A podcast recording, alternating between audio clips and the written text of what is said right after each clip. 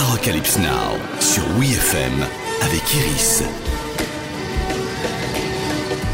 Bonjour à toutes et à tous. Comme tous les lundis sur WeFM, on parle musique et cinéma. Et on commence tout de suite avec un détour par le petit écran et l'une des séries incontournables du moment. Vous l'aurez compris, on va parler de Stranger Things saison 4 et de sa bande originale digne des meilleurs mixtapes de notre jeunesse. Et notamment du phénomène autour de Running Up That Hill de Kate Bush.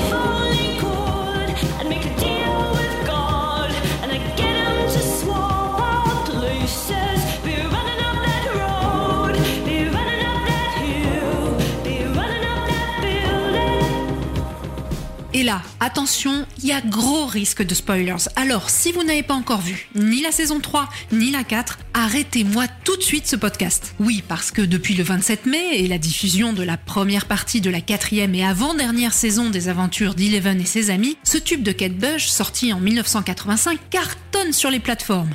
Son écoute a augmenté de 153% sur Spotify et le titre s'est emparé de la première place du classement iTunes.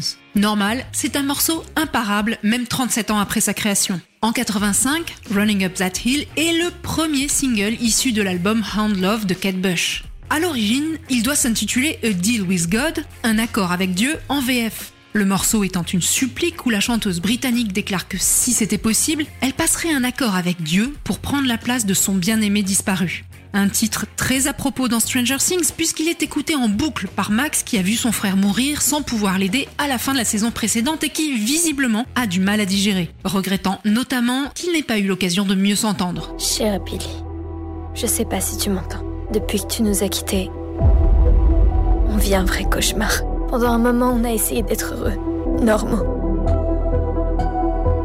Mais c'est impossible.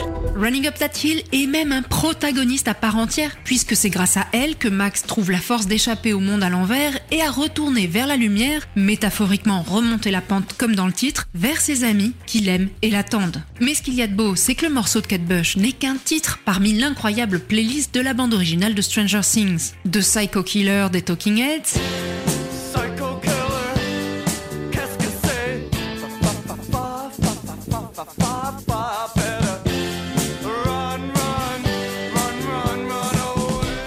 Round de Dead or Alive, en passant par The Cramps ou Journey, ou même plus kitsch, Rock Me Amadeus de Falco.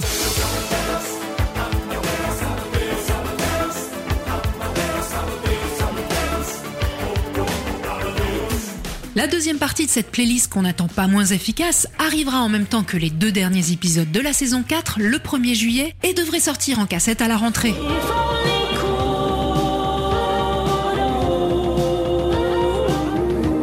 Allez, d'ici là, ne vous faites pas engloutir par le monde à l'envers et rendez-vous lundi prochain pour un nouvel épisode d'Arocalypse Now. Retrouvez tous les épisodes d'Arocalypse Now en podcast sur WeFM.fr.